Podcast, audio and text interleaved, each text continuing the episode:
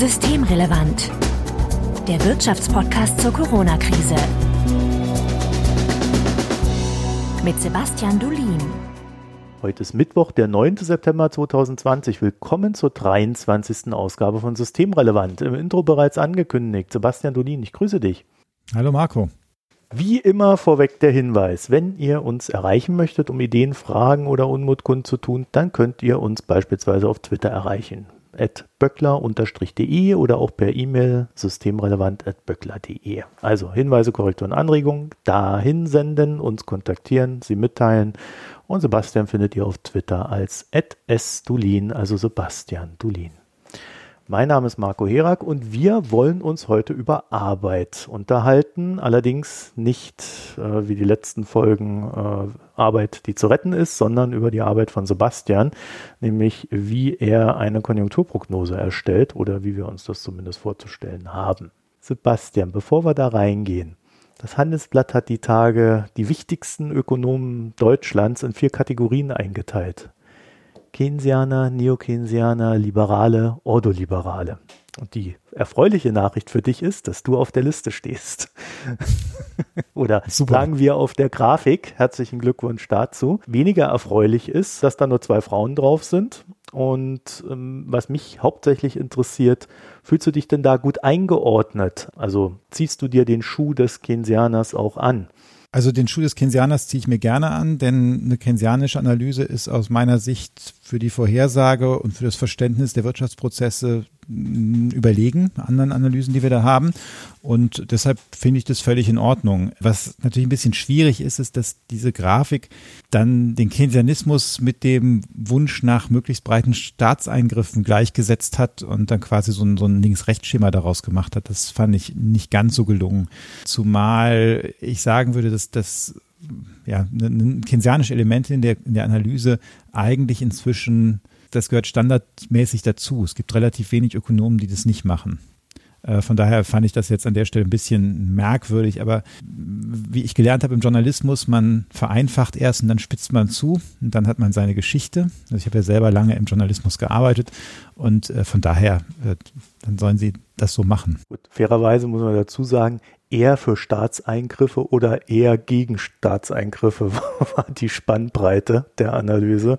Also da ist, glaube ich, auch noch viel Spielraum vom Verbalen her betrachtet. Ne? Das stimmt schon, aber weil zum Beispiel da auch, ich glaube, auf der Seite, wo sie dann die Ordoliberalen und Liberalen abgebildet haben, dann waren die Liberalen waren mehr in der Mitte als die Ordoliberalen. Also sie haben halt quasi Ordoliberal als im Sinne von extrem liberal genommen. Mhm. Und ich glaube, das ist nicht so ganz sauber, wenn man sich so die, die Dogmengeschichte anguckt und auch das, wie das normalerweise eingeordnet wird. Aber wie gesagt, das Handelsblatt hat die Geschichte ja auf zwei Seiten gebracht und diese Einordnung war eben nur eine Grafik.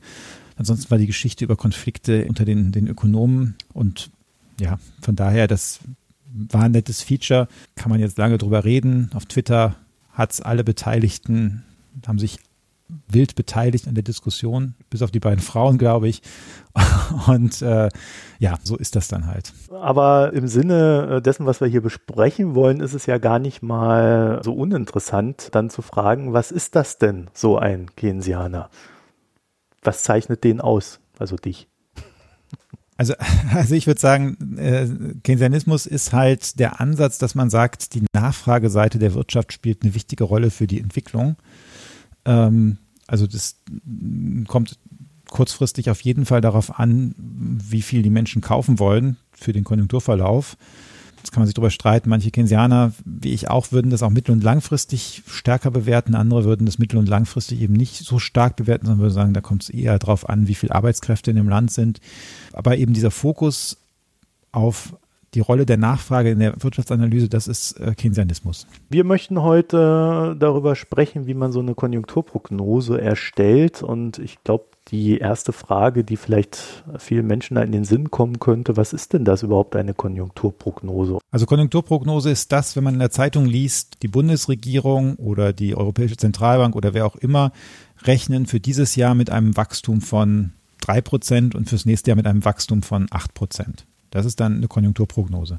Und normalerweise, wenn man die sauber macht, dann bricht man das runter auf die Quartale ungefähr, wie der Verlauf ist und äh, auch auf die einzelnen Komponenten. Also man sagt, wie stark wachsen die Investitionen oder der Konsum oder die Exporte oder Importe. Oder für dieses Jahr eigentlich, wie stark schrumpfen die Importe, Exporte, der Konsum oder die Investitionen oder die Wirtschaft insgesamt. Und das braucht man wozu? Also ist das so ein Wettspiel unter freien Geistern oder was ist der Hintergrund? Der Staat und auch große Unternehmen brauchen das und auch die Gewerkschaften und Arbeitgeber benutzen das in ihren äh, Lohnverhandlungen.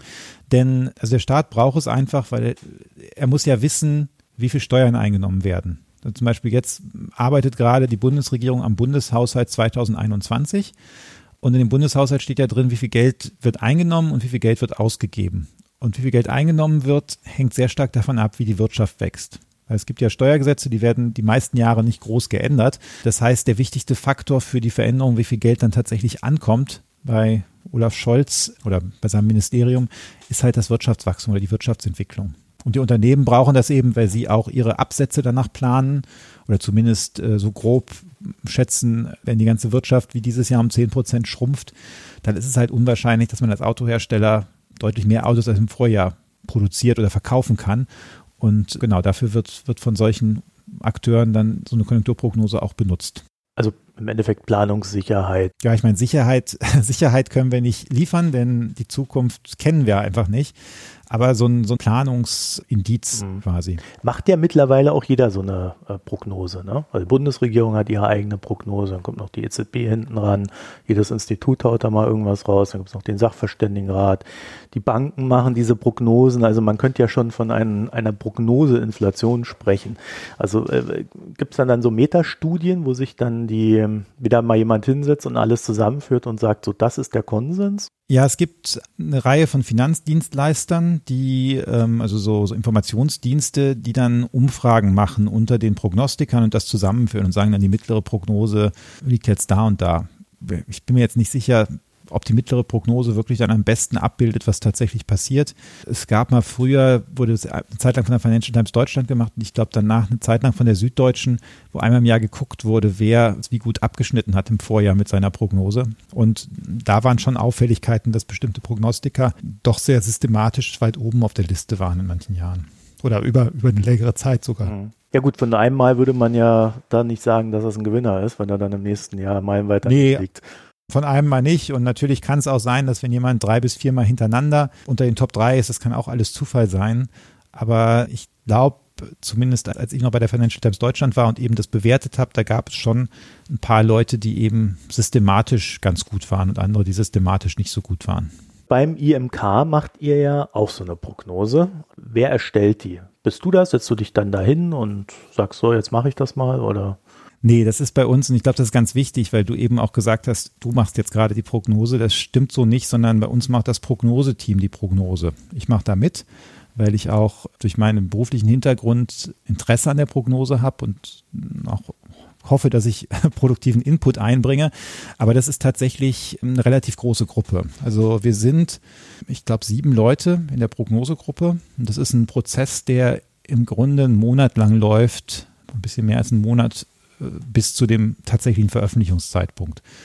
Sind übrigens, ist eine jetzt nicht streng quotierte Gruppe, aber ich glaube, von diesen sieben Leuten, wenn ich richtig zähle, sind drei Frauen dabei. Okay, ich habe natürlich so geguckt, was überhaupt Konjunkturprognosen sind. Und dann habe ich einen schönen Satz gefunden. Eine Konjunkturprognose basiert auf der Konjunkturdiagnose und Regelmäßigkeiten im Konjunkturverlauf deren Auftreten auch in der Zukunft mit einer gewissen Verlässlichkeit erwartet werden kann. Kennst du den Satz? Nee, den kannte ich noch nicht. Wo hast du den her? Hat geschrieben ein gewisser Professor Dr. Gustav A. Horn, Hans-Böckler Stiftung, Institut für Makroökonomie und Konjunkturforschung, IMK, wissenschaftlicher Direktor. Und zwar ja. im Wirtschaftslexikon Gabler. Ja, sehr schön. Das sollte ich mal nachlesen. Nee, das war mein Vorgänger. Und äh, der gehörte zu den Leuten, die, soweit ich mich erinnere, zumindest zeitweise sehr, sehr gut in diesen Prognose-Rankings abgeschnitten hat. Dann würde ich gerne wissen, wie ihr das macht. Also, es gibt ein ganzes Team, hast du jetzt schon gesagt. Mhm. Äh, du bist in diesem Team und kannst du da so, so einen Hinweis auf den Arbeitsablauf geben? Kann ich machen. Vorneweg, es gibt auch unter den Prognostikern so, ein, so eine Redensart, also bei, bei Würsten und Prognosen will man lieber nicht wissen, wie die gemacht werden. Ich erzähle aber jetzt trotzdem, wie das passiert. Äh, nur das, das gibt schon so einen Hinweis, das ist, da gehen Elemente ein, also ist nicht ein ganz strikter linearer Prozess, sondern da wird an einigen Stellen auch eingegriffen in quasi Modelle mit Informationen, die ja, die die Modelle nicht haben, die man aber selber glaubt zu haben. Aber vielleicht fange ich mal an, das zu erzählen, womit wir anfangen.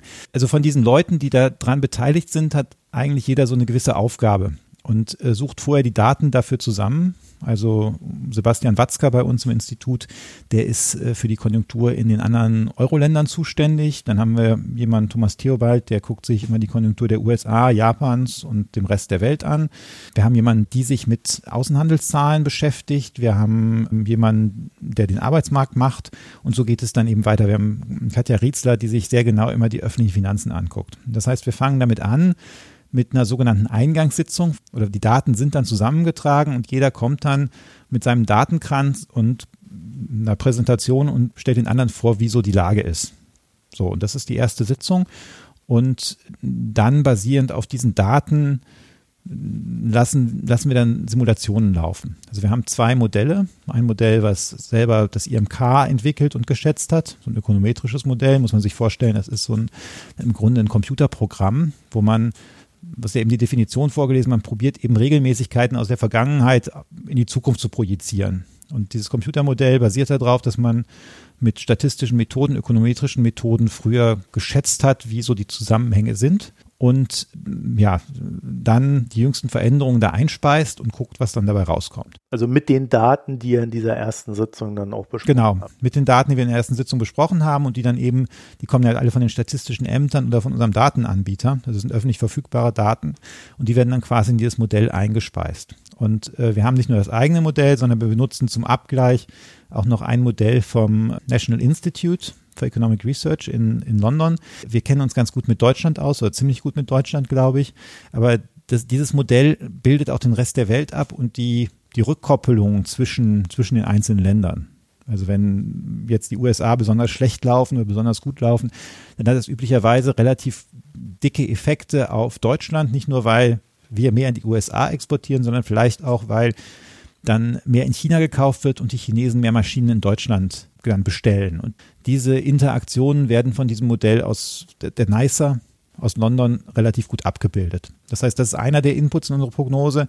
Dann haben wir den Input von unserem Modell.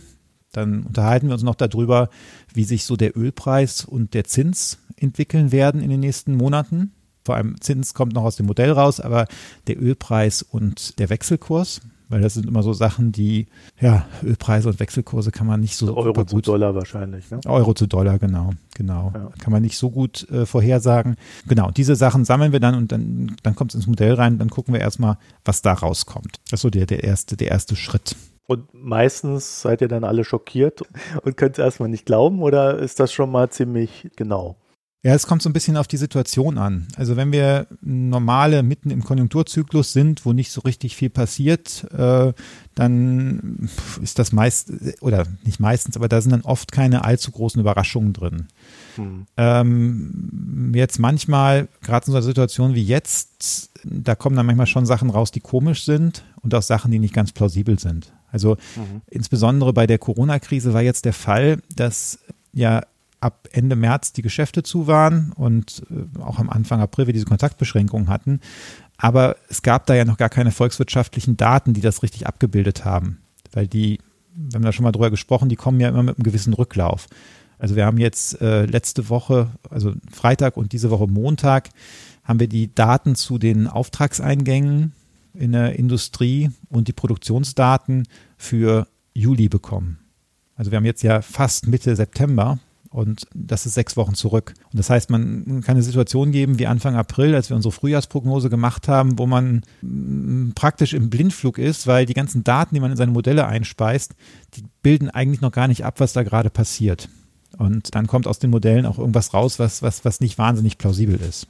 Kannst du mir mal eine Zahl geben? Ich bin jetzt total gespannt. Irgendwie so ein äh, 10% plus, äh, obwohl es irgendwie 10% runtergeht oder so. Ich kann mich jetzt nicht mehr ganz genau erinnern, aber bei der Prognose, die wir im März gemacht haben und Anfang April vorgestellt haben, da kam dann für Italien irgendwie noch, pff, ich weiß nicht mehr, ob es jetzt ein kleines Plus war oder irgendwie sowas von minus einem Prozent oder sowas raus. Und wenn man jetzt so dann nach Italien geguckt hat, wo der Lockdown schon da war, war eigentlich relativ klar, dass das, dass das äh, völlig unplausibel war. Und mhm. dann hat man eine lange Diskussion mit, also gerade wenn man dann Leute im Team hat, die eventuell die letzte Krise noch nicht als Konjunkturbeobachter mitgemacht haben, die finden das dann komisch, wenn man dann sagt, naja, da müssen wir jetzt aber doch ein bisschen stärker eingreifen und das sieht mir eigentlich, ja, wir, wir haben dann ziemlich stark eingegriffen. Weiß nicht, mein Italien hat jetzt ein Minus von mehr als 10 Prozent und ich weiß nicht mehr genau, wo wir da im April dann lagen, aber damit wir da auf den Wert gekommen sind, der, der zumindest damals plausibel war. Mhm. Das heißt, ihr geht dann in dem Moment her und schätzt, was passieren wird, von dem, was ihr noch gar nicht wisst, was passieren wird. Ihr wisst nur, es wird halt anders sein. Na genau, also man hat dann vielleicht die ersten Umfragedaten, die sagen, mhm. oder ganz viele haben gesagt, sie hätten weniger im April als im März produziert oder im März weniger als im, im Februar. Aber da, auch das hilft einem noch nicht. Und dann, was wir damals in dieser Krise gemacht haben, wir haben uns angeguckt, wie groß ist eigentlich das Bruttoinlandsprodukt und wie groß sind die Beiträge der einzelnen Sektoren. Dann kannst du ja sagen, wenn jetzt alle Restaurants zu haben, dann ist es irgendwie plausibel, dass die nicht so viel Umsatz machen. Und dann musst du das halt über so Plausibilitätsüberlegungen dann anpassen in der Situation. Jetzt hast du Italien als Beispiel genannt, ne? aber wir sind ja äh, in Deutschland sind wir ja eine Exportnation und haben ja dann das Problem, dass man tatsächlich mit jedem Handelspartner dann eigentlich so eine Korrekturmaßnahme im Modell vornehmen muss, oder? Naja, also jeder Handelspartner natürlich nicht. Ehrlich gesagt, wenn in Finnland, das ist eigentlich für die deutsche Konjunktur relativ egal, ob Finnland um 10 Prozent wächst oder 10 Prozent schrumpft. Weil Finnland im globalen Maßstab uns auch für den als, als deutscher Exportmarkt so klein ist, dass das, dass das eigentlich keinen großen ja, Impact mehr hat. Mhm. Wobei ist natürlich was anderes, wenn es hier um Frankreich, die USA geht. Und das ist auch der Grund, warum wir jemanden haben, der sich Frankreich relativ genau anguckt und warum wir auch in engem Austausch stehen mit den mit den Leuten von dem französischen UFCE, dem, dem Konjunkturinstitut in Frankreich und das gleiche nicht für Finnland machen ja, oder Myanmar oder was auch immer es so für, für, für Länder auf dieser Welt gibt. Also ihr klammert dann schon die kleineren, nicht ganz so relevanten aus. Ihr müsst dann aber wahrscheinlich nur aufpassen, dass ihr nicht zu viele kleine ausklammert, weil die in der Masse dann auch wieder. Nein, wir klammern die schon nicht aus, sondern bei den kleineren ähm, nimmt man normalerweise das Ergebnis, was da dann aus den Modellen rauskommt. Und üblicherweise ist es dann so, wenn man bei den größeren eingreift in die Modelle oder in die Modellergebnisse, dann ändert sich das natürlich auch für die kleinen. Bei der Prognose, die wir da im, im April hatten, wenn man jetzt für Italien, Frankreich, Deutschland das Wachstum in der Form runternimmt, dann passiert das automatisch auch für ein Land wie Finnland, was eine kleine offene Volkswirtschaft ist, weil einfach deren Exporte einbrechen. Also dann bewegen die sich schon mit in die Richtung. Also wobei wir jetzt, glaube ich, im, im April sogar bei allen Euro-Ländern dann entsprechend eingegriffen haben, ein bisschen. Mhm. Das machen alle so, aber deshalb eben schon, ich glaube, es gab Institute, die da im April rausgekommen sind, die noch praktisch keinen Wachstumseinbruch hatten.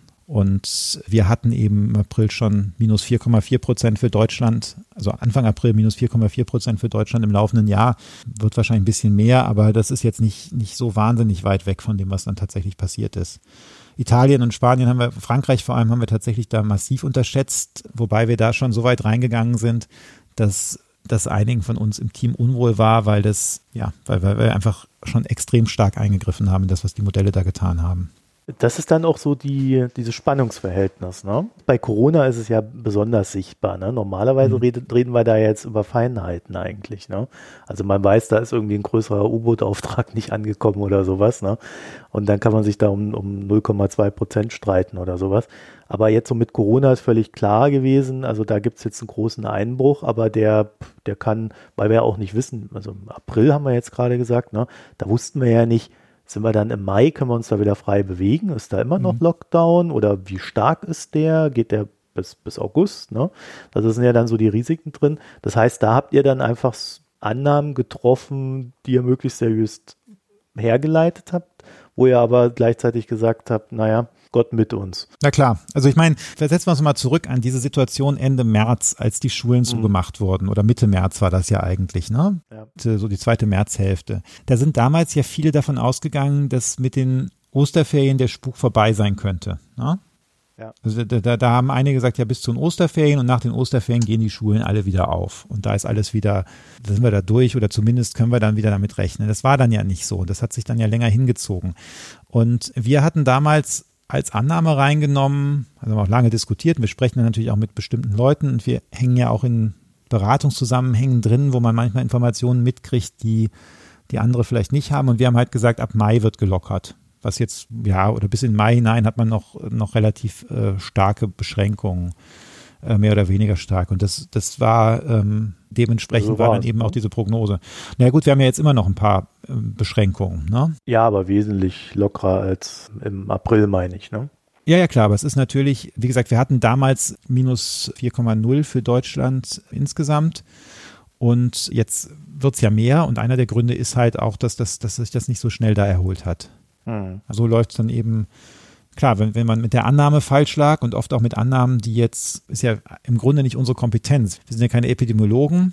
Also das heißt, wir können eigentlich den Infektionsverlauf nicht richtig sauber vorhersagen und wir können erst recht nicht vorhersagen, wie die Politik darauf reagiert. Und da muss man Annahmen machen und wenn diese Annahmen daneben liegen, dann liegt man natürlich auch mit der Prognose daneben. Wie oft greift der denn ein? Also bei Corona ist es ja klar, ne? Also da ist halt ein Sondereffekt, da hat man keine Daten, also muss man das irgendwie herleiten. Aber wenn so eine ganz normale Konjunkturphase ist oder auch wenn es vielleicht so am Kippen ist, man weiß schon oder man sieht schon, das wird jetzt etwas langsamer oder geht vielleicht sogar äh, nach unten. Geben die Modelle da was Gutes raus oder müsst ihr da wirklich jedes Mal eingreifen? Also sagen wir mal so, wir greifen eigentlich jedes Mal irgendwie ein. Mhm. Weil wir oft, oft auch Sachen haben, die man eins zu eins in Modellen nicht so abgreifen kann.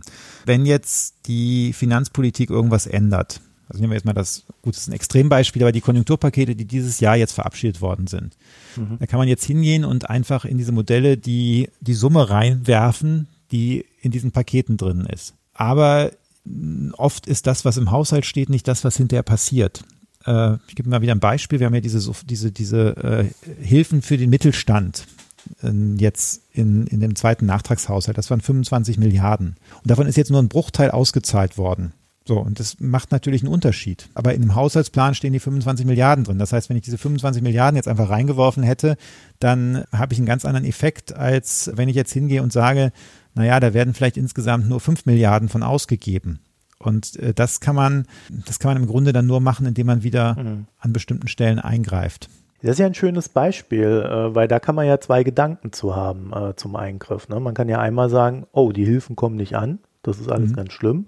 Oder man kann sagen, oh, die Wirtschaft braucht die Hilfe nicht. Wobei das eine ist dann eine Information, die ich daraus ziehe für, für das, wie ich sonst den Konjunkturverlauf bewerte. Und das andere wäre dann halt tatsächlich noch ein Eingriff, der sich hinterher durch quasi durch die Modelle dann durchfrisst oder durch die durch das Konjunkturbild durchfrisst. Ja, und wie habt ihr das jetzt aufgelöst? Wir haben es natürlich, also das ist eins der Informationsteile, die wir Puzzles, die wir auch genommen haben für unsere Vorhersage und ich hoffe, ich verrate nicht zu viel, dass es im dritten Quartal, das wissen ja alle im dritten Quartal ziemlich kräftig aufwärts geht. Wir haben es natürlich dann eingespielt in die Schätzung für, für Defizit und Schuldenstand, das damit eben kleiner ausfällt, als, als, als es sonst getan hätte. Stimmt, äh, die kommt ja erst noch, die Prognose. Das heißt, du darfst jetzt noch gar nicht das Ergebnis sagen oder weißt du es auch noch gar nicht? Ich weiß es noch nicht genau, weil es ist ein iteratives Verfahren. Wir haben eben, ich habe ja eben davon gesprochen, dass wir diese Eingangssitzung haben, wo alle Leute präsentieren, wie so ihr Bereich aussieht. Und dann haben wir eine erste Prognosesitzung, die war jetzt heute, wo wir uns dann angucken, wie kriegen wir das alles in ein kohärentes Bild? Weil die Sachen müssen ja am Ende, muss ich das ja alles aufaddieren. Also wir können ja schlecht sagen, wir rechnen jetzt mit einer wahnsinnigen Konsumerholung, aber das Bruttoinlandsprodukt, das erholt sich nicht. Das muss ja am Ende zusammenpassen. Es muss nicht nur irgendwie zusammenpassen, sondern es muss von der Addition der Werte zusammenpassen nach den, nach den Regeln der volkswirtschaftlichen Gesamtrechnung. Und von daher haben wir heute da zusammengesessen und für die einzelnen Komponenten des Bruttoinlandsproduktes uns überlegt, wie dann auch zum Teil modellbasiert, aber zum Teil eben auch ähm, dann, dann mit gewissen Eingriffen, was, was ist da jetzt in dieser speziellen Situation plausibel. Und die Situation ist einfach sehr, sehr besonders, weil Die Definition, die du hast, hat ja gesagt, dass eigentlich systematische Zusammenhänge in die Zukunft projiziert werden. Jetzt haben wir aber in einigen Bereichen Fälle, da, da sind einfach die Systematik auseinandergefallen. Ja, also das, das ist mhm. normalerweise, ich gebe mal ein anderes Beispiel, normalerweise kann man die Importe, also die Einfuhren von Gütern relativ gut ablesen an, an der Entwicklung von Konsum, Ausrüstungsinvestitionen und Export, weil man so ungefähr weiß, wie viel, welcher Anteil, wenn Volkswagen Auto baut und verkauft, welcher Anteil dann, Anteil dann Teile aus dem Ausland sind. Und beim Konsum weiß man auch, wie viel normalerweise, wenn 1000 Euro mehr Einkommen da sind, dafür ausgegeben werden, dass Sachen aus China importiert werden oder dass jemand in den Urlaub fährt. So, und was wir jetzt beobachtet haben, ist, dass dieser Zusammenhang im zweiten Quartal total auseinandergebrochen ist. Wenn man genauer reinguckt, versteht man auch warum. Das ist ja so, die Menschen haben weiter eingekauft, die haben jetzt online eingekauft, nicht im stationären Handel, aber die Zahlen sagen uns, die Einzelhandelsumsätze waren relativ gut im zweiten Quartal. Was katastrophal war, waren die, die Hotel- und Gaststätten und so weiter. Auch jetzt keine große Überraschung.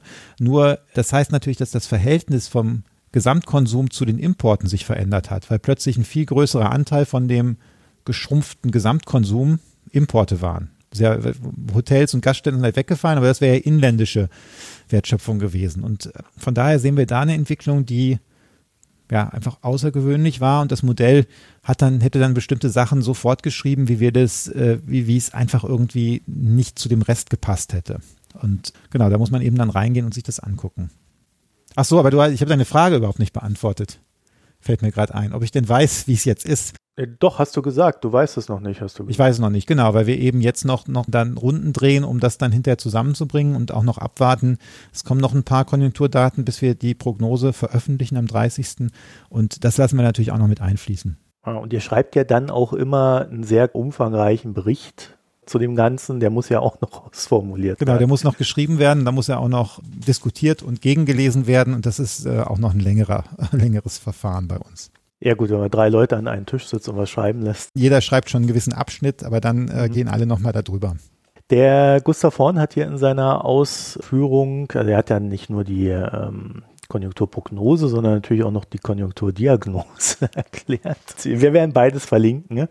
Und er hat dann bei D, also bei 2D zur Konjunkturdiagnose, hat er dann noch den Punkt Vergleich von Produktionspotenzial und tatsächlicher Produktion.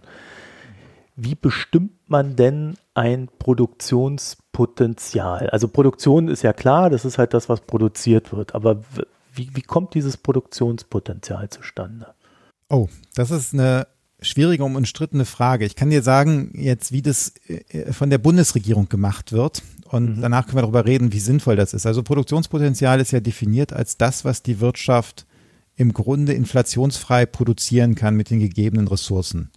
Und da hat die Bundesregierung eine Produktionsfunktion dafür und da gehen verschiedene Faktoren ein. Also da geht eine Schätzung ein, wie groß ist der Kapitalstock, der in Deutschland existiert, wie viele Menschen könnten potenziell arbeiten und dann wird noch geguckt, wie entwickelt sich die Produktivität. Also jetzt, ich vereinfache ein bisschen. Das ist ein relativ komplexes Verfahren, wo man diese Dinge schätzt und einfließen lässt. Da hängt halt viel davon ab, wo ich der Meinung bin oder was, was, was da reingeht, inwieweit vielleicht letztes Jahr das, die Kapazitäten ausgelastet waren oder nicht. Und wenn ich das dann alles habe, dann rechne ich so einen hypothetischen Wert aus. Der ist das Produktionspotenzial dann. So passiert das. Wir berechnen selber für unsere Prognose kein Produktionspotenzial, weil wir fundamentale Probleme mit den Verfahren haben oder sehen. Äh, von daher bei uns kriegst du nur eine Prognose darüber, was tatsächlich produziert werden wird. Und was hast du da für Probleme? Diese Verfahren sind überhaupt nicht stabil, sondern da wird gerne mal revidiert. Also das, das sind halt so Schätzungen und alleine dadurch, dass jetzt was Neues passiert, wird revidieren diese Verfahren rückwirkend das Produktionspotenzial. Das heißt eigentlich, so philosophisch müsste ja das Produktionspotenzial 2019 sich jetzt nicht mehr verändern, weil da gab es mhm. einen gewissen Kapitalstock und eine gewisse Anzahl Menschen in Deutschland. Das kann eigentlich sich nicht mehr jetzt ändern. Ja, weil das war letztes Jahr. Die Schätzung des Produktionspotenzials, die ändern sich massiv, wenn jetzt neue Datenpunkte reinkommen. Insbesondere wenn die Wirtschaft einbricht wie dieses Jahr, dann kann es zu ganz massiven Rückwärtsrevisionen kommen. Dann kommt plötzlich raus, dass das Produktionspotenzial letztes Jahr vielleicht 30 oder 40 Milliarden niedriger war als man letztes Jahr gedacht hat. Ja, oder das kann dann auch hinterher nochmal wieder nach oben revidiert werden. Und da das in diesen Verfahren inhärent ist, haben wir damit Probleme. Das heißt, es ist dann sehr schwierig, mit so Zahlen zu arbeiten, die dann variieren. Ja, das Problem ist ja, dass in der Schuldenbremse und bei den europäischen Haushaltsregeln man genau mit diesen Zahlen dann arbeiten muss, weil das gesetzlich so vorgeschrieben ist. Und da kommen schon ziemlich absurde Geschichten manchmal raus.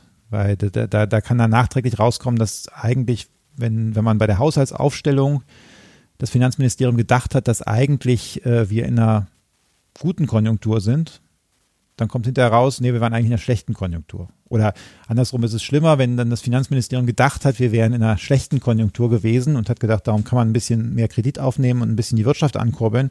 Und dann kommt die Revision und dann heißt es, nee, April, April, wir waren eigentlich schon in einer Hochkonjunktur. Das ist, ja, ist, ist irgendwie ziemlich ungünstig und ist natürlich auch, ehrlich gesagt, den Parlamentariern schwer zu vermitteln, die ja jetzt keine Ökonometriker sind, sondern da sitzen ja ganz normale Menschen, Juristen, manchmal Lehrer und, und denen jetzt zu sagen, dass im Nachhinein sich da Veränderungen ergeben haben an der Schätzung des Produktionspotenzials und deshalb im Grunde man die, die Finanzpolitik verändern müsste, das, das finde ich, also das ist, ist einfach, wenn man mit denen spricht, da ist auch das Verständnis für normalerweise relativ gering. Ja, mein Verständnis ist jetzt auch gerade nicht gewachsen. Das ist, ist ein, ein, ein mühseliges Thema mit dem Produktionspotenzial. Also, das Produktionspotenzial spielt bei euch keine Rolle, haben wir jetzt gelernt. Jetzt ist es ja so, äh, in der Konjunkturprognose ist es, glaube ich, immer am schwersten, wenn man so Wendepunkte festmachen muss. Ne? Dieser Aufschwung, den wir jetzt haben, also diese Gegenreaktion zum Einbruch, was glaubst du, wie, naja, wie gut man den wird schätzen können? Also du hast völlig recht. Die Wendepunkte sind eigentlich das im normalen Konjunkturverlauf das Schwerste und da tun sich auch die Modelle am allerschwersten mit, das sauber aufzugreifen. Jetzt in diesem Fall ist der Wendepunkt von unten nach oben relativ einfach, weil wir haben ja diesen Rekordeinbruch gehabt im zweiten Quartal und wir haben jetzt schon gesehen, dass schon innerhalb des zweiten Quartals die, die Produktion wieder gestiegen ist. Das heißt, man kann da jetzt sehr deutlich sehen, dass das dritte Quartal deutlich über dem zweiten Quartal liegen wird. Also diesen Wendepunkt, den kann man eigentlich diesmal nicht, nicht ver verfehlen. Ja, das ist, aber es ist halt die Sondersituation mit Corona. Das ist mir natürlich klar, dass der, der schwer zu verfehlen ist, aber die Dynamik, die dahinter steckt. Genau. Die ist, glaube ich, jetzt äh, nicht ganz so leicht. Wir haben zum Beispiel letztens äh, sind wir Zahlen über den Weg gelaufen von Mautgebühren. Ja, da könnte man dann schon wieder äh, die ersten äh, Abflachungen erkennen wollen. Mhm. Also wie ist da so eure Vorgehensweise, um die Dynamik dahinter zu verstehen? Genau, wir benutzen eben auch diese Mautdaten und wir haben, wir haben so einen Konjunkturindikator, der bei uns auch auf der Webseite dargestellt wird und der kann so ein paar Monate ins Vorhinein eine Rezessions- und eine Boomwahrscheinlichkeit anzeigen. Und da sieht man jetzt zum Beispiel auch, dass ja, das, das zurzeit wirklich sehr, sehr gut aussieht für ja, September oder sowas noch und es danach ein bisschen schwächer wird. Und dann kann man daraus äh, eben lesen, dass, dass wir jetzt eine, eine, sehr starke Dynamik zuerst haben werden und dann so ein, so ein leichtes Abflachen davon. Das kann man übrigens auch in den Auftragseingängen schon sehen. Die Auftragseingänge sind ja üblicherweise auch ein, ein vorlaufender Indikator und man sieht es auch in den Frühindikatoren. Wir haben ja mal über diesen Einkaufsmanager-Index gesprochen, wo die Einkaufsmanager gefragt werden, wie die Produktion sich entwickelt. Und da hat man auch jetzt eine sehr, sehr starke Erholung zuerst gesehen und dann flacht es so ab. Äh, und das ist dann plausibel, dass sich das auch tatsächlich in den Realdaten wiederfindet. Das heißt, so viel kann ich auch schon verraten für unsere Prognose. Das dritte Quartal wird extrem kräftig sein. Das vierte Quartal, da, da flacht dann der Zuwachs ab. Wann kommt die denn raus, die Prognose? Am 30.09. 30 also, also genau am Monatsende. Ist echt noch ein bisschen hin. Aber wie gesagt, wir sind jetzt auch mitten in diesem Prozess. Ich meine, das kommt manchen Leuten immer so vor, naja, da, die, die kommen da mit so ein paar kleinen Zahlen raus. Äh, das müsste ja eigentlich schneller gehen. Aber wie gesagt, das ist eine Teamarbeit, wo jetzt hier die, ja, die sechs Leute, die das machen, im Grunde Vollzeit für diesen Monat oder sogar ein bisschen länger beschäftigt sind. Und ich bin dann immer auch involviert. Ich bin auch bei den Sitzungen dabei und gucke mir das auch noch nebenbei an, aber ich mache natürlich noch ein paar andere Dinge. Vielleicht noch zum Abschluss. Es gibt natürlich auch noch viel feinkrisseligere Methoden, zum Beispiel zu messen, äh, wie so der Öloutput aus Raffinerien ist. Gibt es dann so Hedgefonds, die mieten sich Grundstücke nebendran und messen dann die Schwingungen, die erzeugt werden, wenn die Lastwagen daraus fahren und alles solche Sachen. Aber soweit seid ihr noch nicht beim IMK, oder? Nee, nee, das machen wir nicht. Wir gucken natürlich immer wieder, was man, was man benutzen kann, um ja, manche Dinge besser abzubilden. Und ich glaube, das machen die, die, die, Kolleginnen und Kollegen in anderen Instituten auch so. Wir äh, schöpfen sehr viel davon, dass wir ein paar Leute dabei haben, die extrem lange diese Konjunktur schon beobachtet haben und die eben dann nicht nur einen Zyklus miterlebt haben, und zwar in Echtzeit, sondern mehrere Zyklen. Also man entwickelt dann mit der Zeit auch ein gewisses Gespür für die Sache. Genau. Und meiner Erfahrung nach ist dieses Gespür gerade in so Sondersituationen extrem wichtig, weil man so ein, so ein historisches Gedächtnis hat, auch wie, wie die Sachen damals diskutiert wurden und wie es dann tatsächlich, was dann tatsächlich daraus geworden ist. Das ist mir immer mal aufgefallen, als ich noch bei der Financial Times Deutschland war, dann gab es irgendwann einen Aufschwung, Mitte der 2000er Jahre. Und der war relativ kräftig. Und der Internationale Währungsfonds, der hat den damals immer unterschätzt und immer falsch eingeschätzt. Und dann habe ich mal irgendwann mit den Leuten da gesprochen und war in Washington und habe die getroffen. Und äh, da kam dann raus, dass die alle paar Jahre die Leute rotiert haben. Das heißt, die hatten an dem Germany Desk niemanden sitzen, der schon mal einen Aus Aufschwung in Deutschland gesehen hat. Und dann war irgendwie deren Ansage, naja, das Wachstum äh, in Deutschland kann eigentlich nicht mehr als 1,5 oder 2 Prozent pro Jahr sein. Das geht einfach nicht, weil sie es noch nie gesehen hatten. Und dann lagen sie halt, als es, als es dann mal richtig losging mit dem Aufschwung, lagen sie damit einfach völlig daneben. Und das zeigt halt, dass das einfach gut ist, dass man so ein, so ein paar Leute dabei hat, die, die, die, die institutionellen Besonderheiten kennen und auch, auch so einen Konjunkturzyklus einfach ein paar Mal gesehen haben. Sebastian Dolin, ich bedanke mich für das Gespräch. Danke fürs Moderieren, Marco. Ja, und wenn ihr dazu auch noch ein paar Ideen habt, gerade Konjunkturprognose, vielleicht könnt ihr auch mal Konjunkturprognose reinschicken, dann könnt ihr uns Machen erreichen. Wettbewerb, wer ist besser als wir? Also wer trifft es genauer, als wir das tun? Oje, nicht, dass die Redaktion dann überschwemmt wird mit Konjunkturprognosen. Aber gut, äh, vielleicht hat ja der ein oder andere da eine Idee, wie sie sich entwickeln kann und äh, vielleicht noch den kleinen Zusatz wenn ihr wirklich sowas einschickt, dann mit Begründung. dann ist die Hürde auch hoch genug, dass es nur jene tun, Mit die. Durchgerechneter volkswirtschaftlicher Gesamtrechnung. Na, das alles nicht. zusammen addieren. Nein. Das nicht, aber äh, mit einer Begründung, so dass man es nachvollziehen kann. Gut, also ihr erreicht uns auf Twitter at böckler-de oder per E-Mail, das wäre dann dafür systemrelevant at böckler.de. Und Sebastian findet ihr auf Twitter als at sdolin, also Sebastian Dolin. Da bedanken wir uns dann bei euch fürs Zuhören und bis nächste Woche. Tschüss. Danke, tschüss. Das war Systemrelevant, der Wirtschaftspodcast zur Corona-Krise. Eine Produktion der Hans-Böckler-Stiftung.